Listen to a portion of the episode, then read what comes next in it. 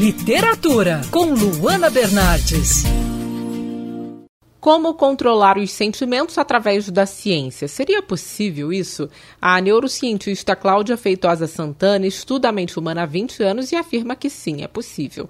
Ela lançou o livro Eu Controlo Como Me Sinto pela editora Planeta. Cláudia, como é possível controlar os pensamentos negativos através da ciência? Como mergulhar aí no assunto para controlar a nossa mente? A nossa vida ela é feita de contrastes, ou seja, nós vamos sempre oscilar entre termos pensamentos positivos e pensamentos negativos.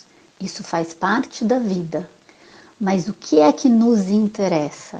O que nos interessa é com que a gente tenha mais pensamentos positivos e menos pensamentos negativos, desde que eles sejam realistas. Porque não adianta querer só ter pensamento positivo, mas ter um pensamento irrealista. Nós precisamos estar conscientes de que os pensamentos negativos, eles não são sempre ruins, porque muitas vezes eles podem nos indicar que alguma coisa nós precisamos fazer melhor. Então, através da ciência, um dos motivos pelo qual eu escrevi o livro foi trazer a importância de nós conseguirmos entender os nossos sentimentos. Junto com isso, fica mais fácil de entender os nossos pensamentos negativos, para que a gente possa verificar o quão eles são é, adequados ou inadequados, porque eles, quando eles são inadequados, eles são só um sintoma de que nosso pensamento negativo ele é completamente desnecessário.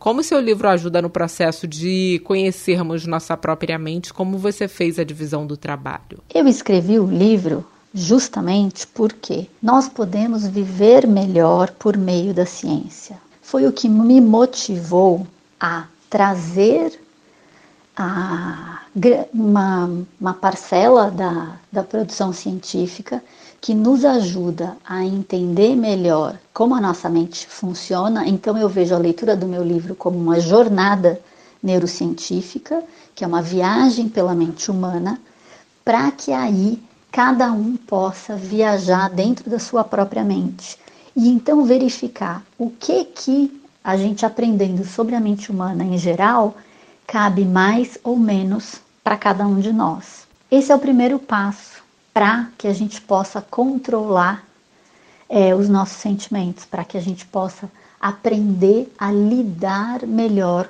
com ele. Isso é um ato de controlar a nossa mente. Mas dá muito trabalho, porque em geral o que acontece? Nós somos preguiçosos. E o nosso cérebro é sabidamente preguiçoso. Ele quer prazer agora. Ele nunca quer deixar o prazer para depois. Então, ele sempre vai querer optar pela é, não responsabilidade do que nós deveríamos priorizar nesse momento e apenas querer ter prazer. É o mesmo que pensar o seguinte: quando a gente pergunta para uma criança, é, a criança sempre quer, na verdade, o, a sobremesa antes do jantar. E é difícil ensinar para ela que ela precisa guardar a sobremesa para depois do jantar. Nós adultos não somos diferentes. E se a gente não parar para se questionar, a gente acaba querendo fazer agora o que é mais prazeroso e deixando para depois, procrastinando sobre os atos que nós realmente deveríamos fazer. Quer ouvir essa coluna novamente? É só procurar nas plataformas de streaming de áudio. Conheça mais dos podcasts da Band News FM Rio.